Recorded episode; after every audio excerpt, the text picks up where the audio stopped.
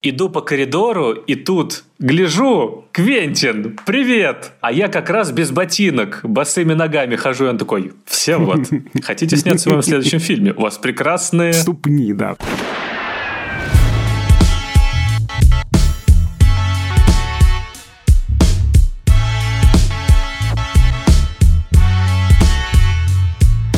Всем привет! Это подкаст «Кинопоиска. Крупным планом». Меня зовут Дуля Джинайдаров, я редактор видео и подкастов «Кинопоиска». А я Всеволод Коршунов, киновед и куратор курса «Практическая кинокритика» в Московской школе кино. Каждую неделю мы обсуждаем новинки проката, разбираем классические фильмы, а еще советуем, что посмотреть.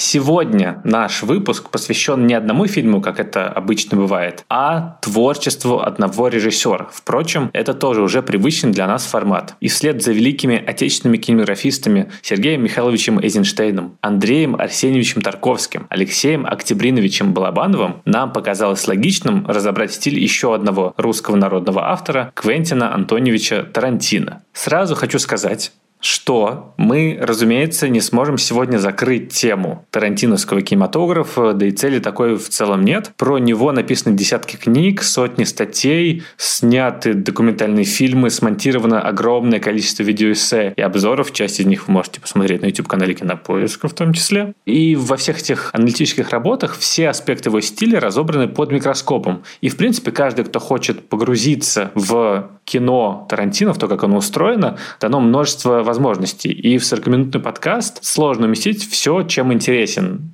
этот режиссер. От отсылок к любимым фильмам до отношений с насилием и тех самых тарантиновских диалогов, и музыки, и еще много чего. И мы сегодня со Всеволодом больше расскажем про наши личные отношения с тарантиновским кино. Почему он важен для нас, за что мы его любим или не любим.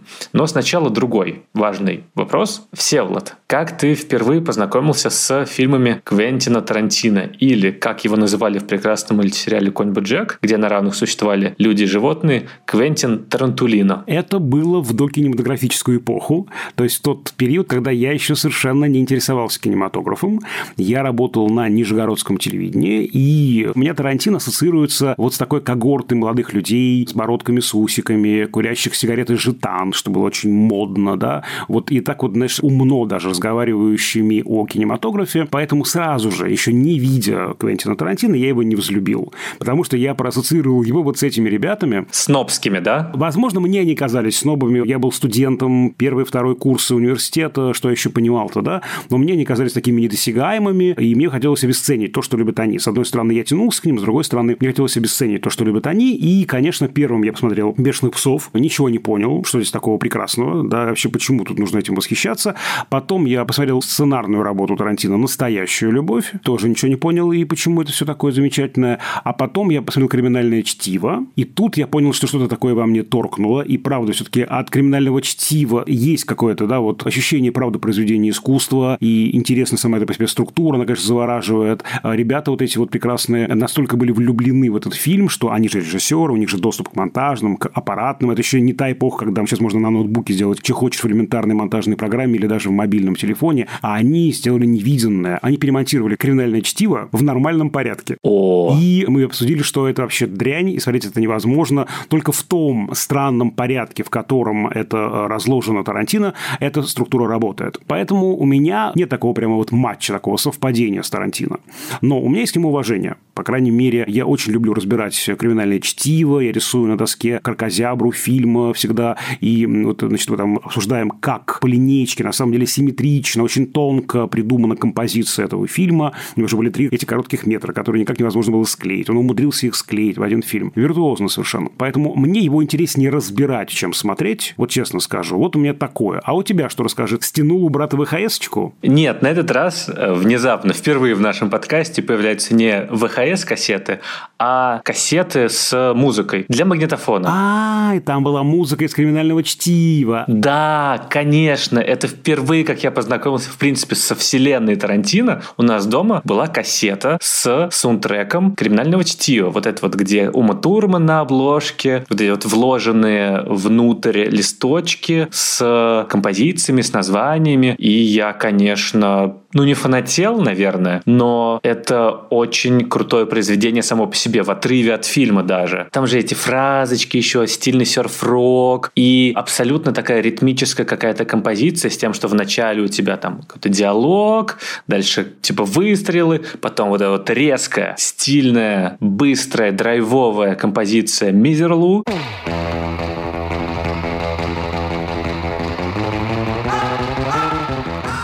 Дальше как-то медленно, потом побыстрее, потом какие-то танцевальные композиции. В общем, это, мне кажется, отдельное произведение само по себе. И для меня Тарантино начинался с музыки.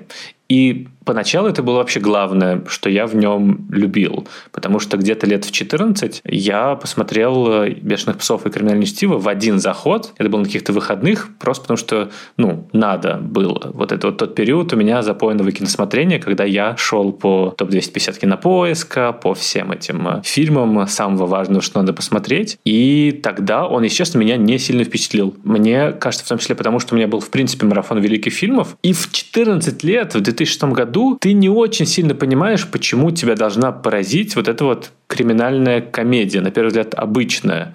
То есть я не увидел там ни структуры какой-то прикольной, потому что я, в принципе, не понимал, что это такое нелинейная структура. И я такой, ну да, это прикольно, это круто, какие-то фразочки классные, гангстеры болтают, кровища. В какие-то моменты мне было скучновато, если честно. Там есть необычные длинноты для такого как бы культового фильма. Там, не знаю, когда Буч просто долго идет к своему дому, я такой, окей, почему мы за этим следим. И, в принципе, как-то в нем было слишком много, с одной стороны, стиля, который меня, конечно, ну, тоже заворожил. Я тоже такой, блин, круто. Вот эти вот костюмы, вот эти вот диалоги, это музыка, то, как это все сделано. Но при этом я не понял, почему это великое.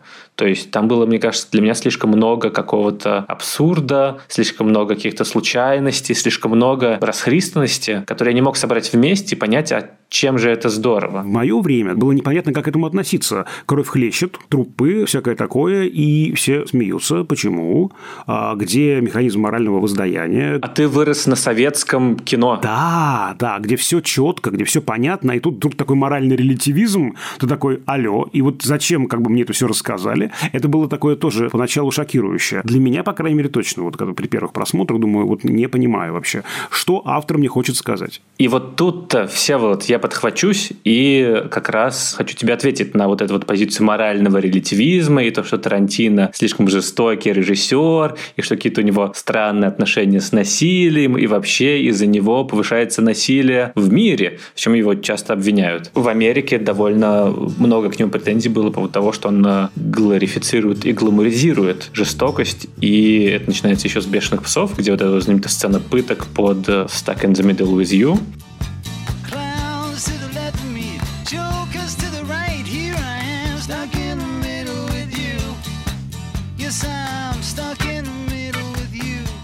Насилие у Тарантино, как мне кажется, это то, что я понял со временем. Оно нигде не красивое, не эстетизировано, да, его много, но в «Бешеных псах» это нужно для того, чтобы включить аудиторию и для того, чтобы аудитории, зрители прониклись тем, чем они только что наслаждались. Вот эта вот песня веселая, вот пританцовывает, и зрители тоже такие пританцовывают, а потом хоба, внезапно ухо отрезают, и зрители такие, вау, кому я только что симпатизировал. То есть это нужно для того, чтобы, наоборот, отвратить от насилия, во-первых, а во-вторых, во-вторых, там на самом моменте, где отрезают ухо, вообще говоря, камера уводит в сторону Тарантино. И это как бы вообще показатель, что даже вот такой вот акт отрезания уха не самый, наверное, жестокий, что можно увидеть в кинематографе. Тарантино все равно говорит, нет, это слишком. Мы не можем на это смотреть, мы не можем это видеть. А в криминальном стиве, вообще говоря, это очень христианское, максимально морализаторское кино, в котором каждый герой встает перед выбором совершить подлость, какой-то низкий поступок, неморальный, или же, наоборот, обратиться к свету. И там и Буч в итоге спасает этого своего как бы врага Марселоса Уоллеса. И Мия Уоллес в итоге не изменяет мужу, и у нее шанс на новую жизнь. И главное, Джулс, который видит божественное чудо, он в итоге такой нет, я больше не хочу быть злым человеком, я хочу обратиться к свету. И как бы это релятивизм морального релятивизма. Тут нет никакого отрицания морали нравственности, как мне кажется. Ну, слушай, я вот здесь не согласен, потому что я знаю эту христианскую интерпретацию криминального чтива, и все бы хорошо, если бы не эта ухмылка Квентина Тарантино, которая сквозит через каждый кадр, через каждую монтажную склейку. Мне кажется, это издевка. Разумеется, эта позиция, она вшита туда, конечно, никуда мы от нее не деваемся находимся, но также Тарантино одновременно и отстраняется от нее. Это, знаешь, похоже на что? Как э, Ларс фон Триер, их неизбежно приходится сравнивать, потому что и тот, и другой очень важные фигуры постмодернистской эстетики, правда, в разных сегментах кинематографа, но, тем не менее, как Ларс фон Триер издевается над мелодраматическими ключами, кодами, модулями мелодрамы как жанра в своей трилогии «Золотое сердце» или в «Догвилле», например. Да, он просто берет и ворачивает наизнанку. Я также всерьез видел анализ. У меня вот студенты, абитуриенты писали разбор фильма «Рассекая волны», как такой просто тоже вот христианской мелодрамы, про всепрощение, про вот это все. Ну, очевидно же, да, что сам строй фильма, то есть если бы это был бы вот такой посыл, такая сложность структуры была бы не нужна. Там же очень интересно, что эти вот точки разрывов, да, и вообще вот как устроены все эти новеллы, они устроены так, что, в общем, в жизнь каждого из персонажей вдруг врывается нечто не спрогнозированное. Вот вдруг что-то меняется, да, причем из-за какой-то ерунды абсолютно. Абсурд жизни врывается. Для меня это такая манифестация постмодернистской идеи «мир есть текст» ты думаешь, что у тебя есть своя воля, что ты что-то там такое хочешь делать, у тебя есть план сорвать куш и уехать со своей женой куда-нибудь подальше, да, вот, но ты лишь буковка в каком-то тексте, и не ты решаешь, да, но сама структура устроена так, что это решение персонажа из вот этой сложной, да, конфигурации дезавуируется, что ли, да, вот только что мы видели, значит, мертвым персонажа Траволты, и вот он у нас выходит из туалета живой, целый, невредимый, потом снова раз и мертвый, да, они тоже вы, то мертвые, да, здесь все абсолютно перемешано. И в самом фильме Тарантино, и в самом диегетическом мире, в котором они живут, они думают, что они субъектные, но на самом деле они лишь объект, лишь какие-то буковки. И каждый из них пытается что-то поменять, но в целом не получается, потому что Тарантино их замыкает в эту рамку этого лабиринта, понимаешь? Если бы он хотел нам дать это в таком реалистическом ключе, он так дай нам как бы вот этот выбор персонажа, он что-то там меняет, меняется мир вокруг, цветочки зацветают расцвели, собачки, значит, танцуют, все прекрасно, да, но ты замыкаешь их намеренно в такую рамку, где ты, как бог Демиург, все перепутал, перемешал, и ты не даешь им, фактически никому, уйти с этим выбором, да, они лишь буквы и в этом мире, и в твоем Квентин Тарантино тексте. Он нам просто кричит про это. Ну да, конечно, и это вторая главная, мне кажется, особенность тарантиновского кино в том, что это всегда кино, оно всегда комментирует само себя, оно, во-первых, складывается из другого кино, кино из кирпичиков массовой культуры, поэтому там бесконечно вот эти разговоры про песни, про другие фильмы, постоянные цитаты, постоянные отсылки. То есть это же не просто так Тарантино любит цитировать. Ну, хотя тоже так. Просто постмодернистское мышление, когда ты не можешь сказать ничего нового, и тебе нужно складывать свое высказывание собственное, какое-то личное, драматичное, из того, что уже было сказано до тебя. И из этого новое складывается. Это важно, что новое получается все равно, да, но из осколочков другого да, это правда. Но любовь к кино Тарантино, она на этом не заканчивается, как у многих, действительно заканчивается на том, что я процитирую любимую сцену из э, «Римских каникул», и вот как бы я люблю кино, и на этом закончу. Нет, у Тарантино же идет дальше. Он, в принципе, говорит о том, что весь мир кино, и в кино возможно все. Он создает свою отдельную вселенную. Вселенную, в которой очень много всяких несостыковок, в которой постоянно встречаются какие-то анахронизмы. Это заметнее всего на уровне аудиовизуального. Мне кажется, что он э, в «Криминальном чтиве», например, фильм про 90-е озвучивает роком из 60-х, 70-х, в «Бесславных ублюдках» у нас Дэвид Боуи, а в «Джанго освобожденном» у нас рэп. И это как бы сразу делает чуть-чуть пространство и реальным, и комментирует как-то отдельные сцены персонажей, или же, в принципе, тему. То есть, словно понятно, почему рэперы афроамериканцы, поющие о свободе или зачитывающие какой-то текст, почему они возникают возникают в фильме про рабство середины 19 века, потому что это все, в принципе, элементы одного высказывания, это одна и та же тема. И вот это вот реальное пространство, отдельная вселенная Тарантино, в которой возможно все, мне кажется, это очень гуманистическая идея. Это очень детская, конечно, мысль, что мир такой хаотичный, абсурдный, страшный, и я покажу это в своих фильмах, потому что я художник, который видит реальность, как она есть. Но вместе с тем я постоянно буду делать такие сдвиги в своих фильмах, которые будут показывать, что в них будет возможен другой финал. В них все закончится хорошо. В них я могу сделать так, что Гитлера убили высадившиеся в Германии евреи американского происхождения. Или же, что Шерон Тейт будет жива. И мне кажется, что вот эта вот сила кинематографа, вот эта вот огромная любовь к его возможностям и в то, что хотя бы на два с половиной часа ты можешь сделать мир, историю, прошлое, просто какую-то ситуацию из жизни другой, она очень вдохновляющая, она очень заразительная, она очень гуманистическая мистичное и милосердное. И это то, чего я не видел в Тарантино, когда только начинал его смотреть, и то, что я, в принципе, не мог увидеть, когда мне было 15 лет. Но как только я начал как-то погружаться, и как только сам Тарантино, наверное, начал взрослеть, как режиссер, как автор, это стало более очевидно в его поздних картинах. Вот это вот стремление создать другое пространство. Потому что все-таки в ранних фильмах там вот эта вот эстетика и фактура современности, она все-таки превалировала. То есть ты не можешь можешь отскрести от криминального чтива или от бешеных псов контекст бандитов, контекст криминала 90-х. И это то, на чем все фиксировались, в том числе многочисленные эпигоны в России, где тоже бандитская тема, конечно, очень популярна. Но позднее, когда он перешел к историческим фильмам, когда он начал вестерны снимать, вот тут-то стало понятно, что он стремится в кино исправить ошибки, которые существуют в мире.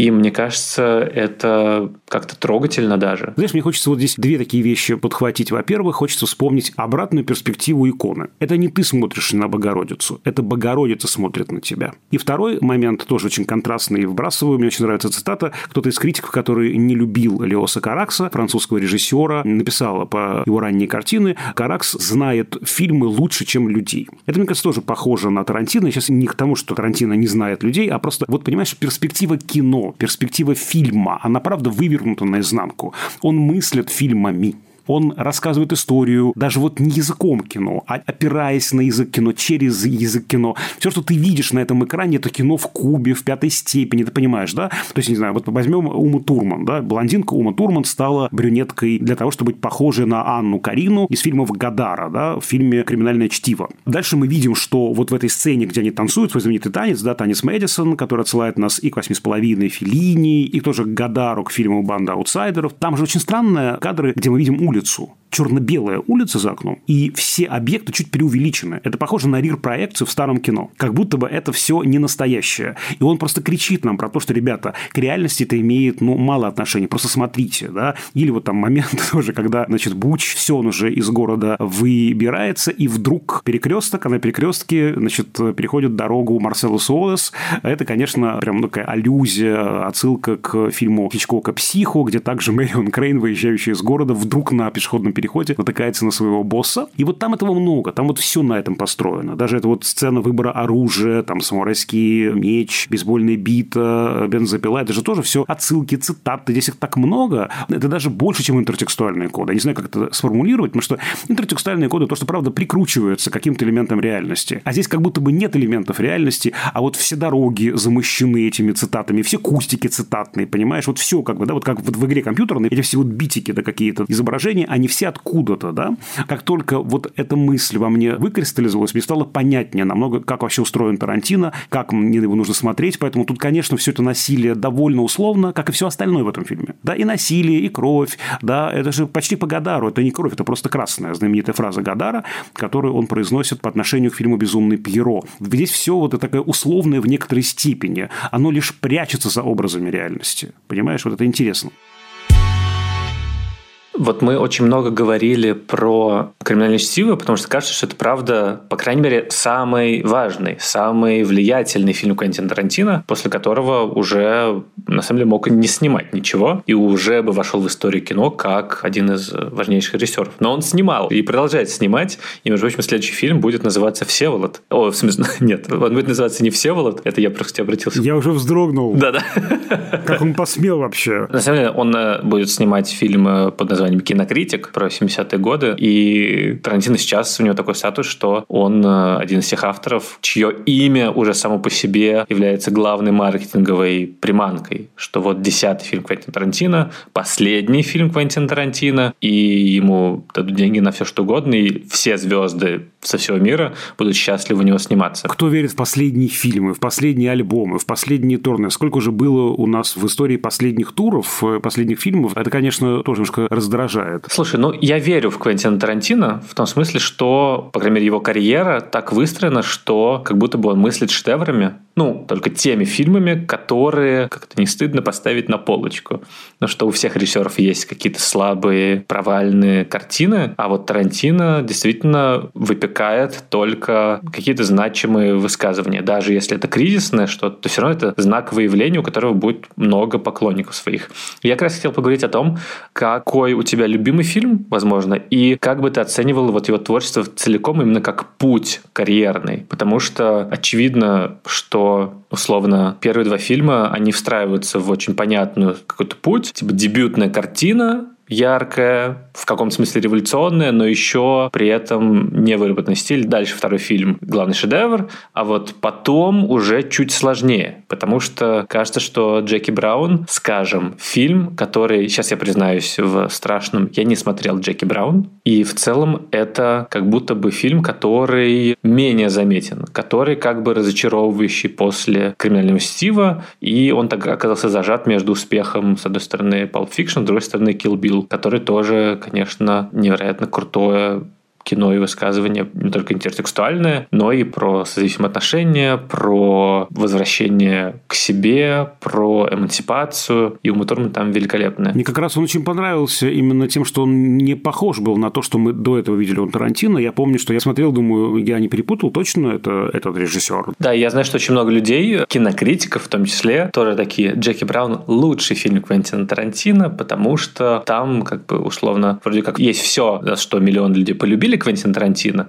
но при этом вычтено и на самом деле это фильм про любовь двух взрослых людей. Вот как ты оцениваешь, в принципе, все творчество? Какой у тебя любимый фильм? Потому что сейчас вот ты свой расскажешь, а потом я скажу свое, потому что у меня невероятно попсовый выбор, и мне, наверное, будет стыдно рассказывать о нем в среде киноведов, потому что все киноведы выбирают не то, что я люблю. Я бы сказал, что любимого фильма Квентина Тарантино у меня нет. Но если выбирать, я выберу тот фильм, который мне интереснее всего разбирать. А разбирать мне интереснее всего Pulp Fiction. Вот мы с ним ковыряемся со студентами, он, правда, такой неочевидный, в нем очень густая, плотная структура. Вот это мне как бы вот нравится, да? Давайте теперь про свой. Так, про свой. А да я угадаю, да я угадаю. Ну, давай. Джанго или «Бесславные ублюдки». Ну, да. Короче, мне их было приятнее всего смотреть. Ну, я просто посмотрел их, когда вот мне было 16, когда «Бесславные ублюдки» вышли. И «Джанго» мне было тоже 20, что ли. И я смотрел их в кино. И я помню, что я открывал рецензии журнала «Афиша», где их Роман Волобуев и Станислав Зельвенский просто громили. А мне так нравилось. И сцена в подвале из «Бесславных ублюдков», мне кажется, это просто piece of art. Это великолепная сценарная драматургическая работа, которая держит тебя в напряжении 25 минут на одном дыхании. Самое напряжение напряженная и крутая сцена столкновения конфликта врагов, в которой выстрелы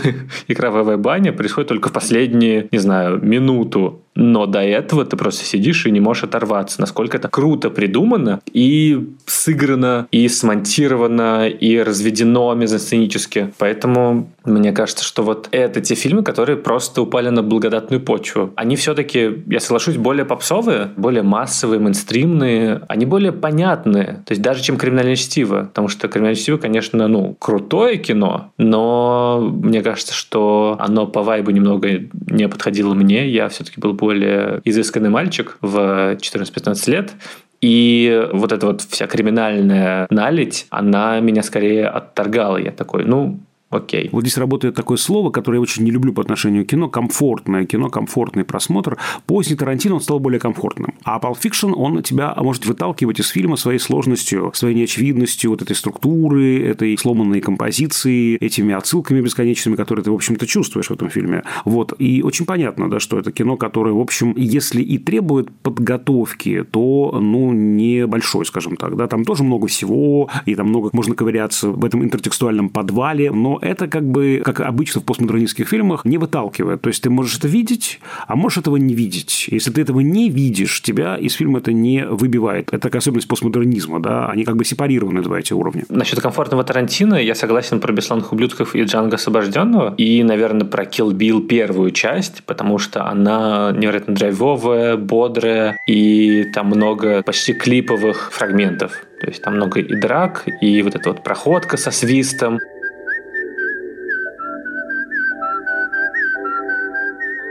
второй все-таки более какой-то нежный, мелодраматичный. Но при этом последние два фильма «Омерзительная восьмерка» и «Однажды в Голливуде» я, кажется, понимаю, почему обратно все кинокритики начали говорить «О, Тарантино вернулся, наконец-то, наш старый любимый автор, аутер», потому что их, ну, скучнее смотреть все-таки. «Однажды в Голливуде», он же совсем не зрительский. То есть там есть фрагмент короткий в середине, действительно, который с Брэдом Питтом на этом ранчо, который держит его напряжение, а в остальном это максимально антимейнстримное кино. Потому что он реагирует на вызовы времени. Вот ты говоришь про как бы вот главную особенность Тарантино и вообще в чем его величие и как он входит вообще в историю американского и мирового кино. Здесь мне хочется вспомнить термин, который ввел киновед Джефф Кинг «Индивуд», как раз по отношению к кинематографу 90-х и в первую очередь кинематографу Квентина Тарантино, потому что «Индивуд» – это соединение двух очень разных ветвей кинематографа, американского, да и мирового в целом. С одной стороны, стороны, это Голливуд, мейнстримное кино или даже блокбастерное кино. С другой стороны, это независимое инди-кино. Собственно говоря, уже в эпоху нового Голливуда была сделана попытка их скрестить. И вот в 90-е годы, как раз после того, как начинается эра блокбастеров, после того, как студии могут позволить себе, уже не дожидаясь очередного кризиса, выкупать микроскопические компании типа Мирамакса. Дисней, как мы помним, выкупает Мирамакс как такую песочницу для вот этих экспериментов. Пусть эти люди, которые сидели в видеопрокатах, бесконечное количество времени. Пусть делают свое кино, пусть провальное. Ну и что? Нам нужна творческая лаборатория. Не дожидаясь как бы очередного кризиса, будем взращивать Бабу-Ягу в своем коллективе, как сказал бы Огурцов из «Карнавальной ночи». И вот «Индивуд» – это как раз вот есть соединение, с одной стороны, каких-то синефильских картин, наполненных цитатами, но с жесткой опорой на жанровые, мейнстримные какие-то конвенции. Да? И в целом это кино, с одной стороны, очень приятно смотреть, да, понятно, как оно устроено, с другой стороны, в нем много такой творческой работы. И Тарантино становится флагманом этого индивуда. И, естественно, Тарантино очень удобный пример для разговора о постмодернистском кино. Он не был первым постмодернистом в кинематографе и в культуре вообще. Но он что делает? Да? Он этот постмодернизм, который еще недавно в 70-е, 80-е годы был уделом высоколобых интеллектуалов, да, с этой деконструкцией, децентрацией, всеми этими ризоматическими построениями, да, интертекстуальностью, он становится достоянием массового зрителя. Вот как Хичкок, да, в свое время перепрошил психоанализ и сделал его достоянием массового зрителя в 50-60-е годы, да, так и Тарантино, собственно говоря, перепрошивает постмодернизм для массовой аудитории. Но в последних фильмах, я думаю, с чем связана эта его трансформация, последние фильмы, особенно однажды в Голливуде, очень хочется уже помирить инструментом, который называется метамодернизм. Мы уже говорили про метамодернизм в контексте Уэса Андерсона, да, метамодернизм – это то, что соединяет какие-то разные полюса, совершенно противоположные вещи. Например, серьезность модернизма и это вот иронию постмодернизма. Это вчувствование неосентиментализма, новой искренности 2000-х годов, которые приходят на смену постмодернизму, точнее, ну, параллельно с ним начинает формироваться. И, собственно, этой же иронии постмодернизма постмодернизма. Ведь чем хорош э, фильм «Однажды в Голливуде»? Там очень хорошо видны эти две направляющие оси. С одной стороны, ничего святого нет. Я фильм смотрю и думаю, господи, ничего святого нет. Шарон Тейт. Это страшное убийство. Это, значит, банда Мэнсона. Она требует некой особой интонации, да, эта история. И точно не такой. И в самом конце фильма ты же вспоминаешь, что это все кино. Он же мыслит кинематографическими образами. Это все выстлано из кинематографических кодов. И это как раз та попытка сохранить жизнь Шарон Тейт. И это одновременность этих двух импульсов, ироническая дистанция, и нет ничего святого, на первый взгляд, и, с другой стороны, желание что-то изменить в этой ситуации, да, хотя это невозможно, оно есть вот это метамодернистское колебание. И вот в последние секунды фильма очень хорошо видно, как этот маятник качается то туда, то сюда. И вот я думаю, что Тарантино и сила Тарантино в том, что он, конечно, не остался как ключевая фигура 90-х годов. О нем многие говорят, это принято. Так о нем говорить, что это главная фигура 90-х годов. Он остался там, да, все, что он делал в второй половине 2000-х и дальше, это уже, ну, как бы нерелевантно, это уже не то, это все уже не существенно. Нет, мне кажется, он меняется вместе со временем. Еще одна главная фишка, наверное, Тарантино – это то, что его любит очень много людей, и очень много людей, когда снимают свои фильмы, они стремятся повторить его стиль. Это невероятно завлекательная вселенная с очень яркими образами, очень яркими деталями. Недаром, собственно, есть эти выражения тарантиновские диалоги, тарантиновская музыка, тарантиновское насилие. Ты сразу понимаешь, о чем это. Ну, ты знаешь, кстати, очень интересный один у меня был элемент, такое наблюдение. Когда мы говорим про сценарную запись, я, значит, первую сцену из Pulp Fiction записал в виде повестью в виде пьесы, а потом показываю им вот уже классическую американскую запись, формат американский. Вот, мы читаем эту сцену, и вот я говорю, вот это как повесть, вот как пьеса. А, кстати, узнали ли вы фильм? И у меня в позапрошлом году впервые студенты, первокурсники 17-летние, не сразу ответили, что это криминальное чтиво. Это интересный такой симптом. То есть, это вот, я думаю, что поколение вот ваше 30-летних, да, оно очень-очень взбудоражено этим. Я думаю, что мое поколение 40-летних, да, тоже взбудоражено этим. А поколение 17-летних, у них уже другие совершенно кумиры. Тарантино такой, скорее, фоновая фигура, важная, но все-таки фоновая. При этом все равно поток тех людей, которые выросли на нем и которые его копировали, и вот это бесконечное количество эпигонов, которое в 90-е, в нулевые все еще продолжалось. И особенно, конечно, это сильно было в России, куда Тарантино попал на пике своей славы в 90-х прям сразу, и где он очень круто лег. И как поэт криминальных разборок, тема в России 90-х нулевых вполне популярная, и как альтернатива российскому кино и советскому кино, вот с этим как раз условно моральным релятивизмом, но при этом он удивительно образом попадал во все аудитории, и в тех, кто видел там просто классных братков американских, и тех, кто кто такие, м Годар, Банда аутсайдеров. Смотрите, это же Анна Карина. Он очень совпал с тем моментом разгерметизации отечественного кинопространства, когда вот как раз в перестроечное время, в начале 90-х, в середине 90-х хлынул этот поток фильмов. Причем хлынул-то он, как правило, поток ретроспективный. «Чужой», «Терминатор», «Хищник», то, что было когда-то. А это был синхронный. Тарантино был момент синхронизации российского зрителя и зарубежного зрителя. Да? Вот это очень был, мне кажется, важный тоже момент, когда мы вдруг ощутили себя не какой-то частью процесса за занавесом, да, а какого-то единого мирового процесса. Хотя 90-е сложнейшая тоже эпоха в нашем кино. И тем не менее, да, это был такой момент еще синхронизации. Так что даже пусть 17-летние и нынешние 10-летние, 5-летние, и те, которые сейчас только в планах, если вы нас слушаете и будете слушать через 18 лет, то привет, интересно, как там в будущем. Даже если они не так сильно будут очарованы Тарантино, и он будет не так популярен, все равно, конечно, он останется всегда в наших сердцах как человек и автор, который не так прост, как кажется, и это, мне кажется, в нем самое завлекательное, что взрослее ты понимаешь все больше и больше про него, начинаешь им проникаться, и это не так часто происходит, и очень здорово, что Тарантино действительно открывается с новых сторон. Каждый новый свой фильм, и с каждым новым нашим просмотром его старых классических фильмов. И очень надеюсь, что его десятая картина выйдет, и мы все ее посмотрим а посмотреть фильмы Тарантино, на самом деле почти все, можно на кинопоиске, конечно же. Смотрите заново это прекрасное кино, потому что оно того стоит.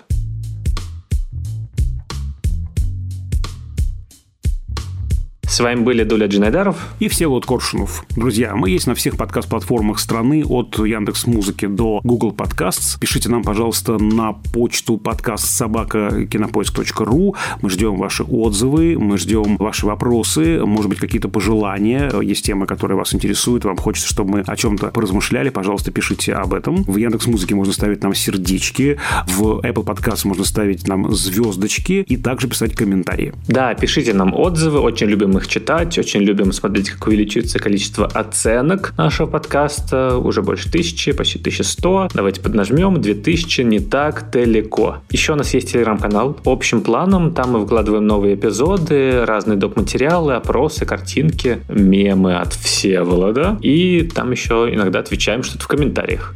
Над этим эпизодом работали звукорежиссерка Лера Кусто и продюсеры Лена Рябцева и Бетти Сакова. До скорых встреч. До свидания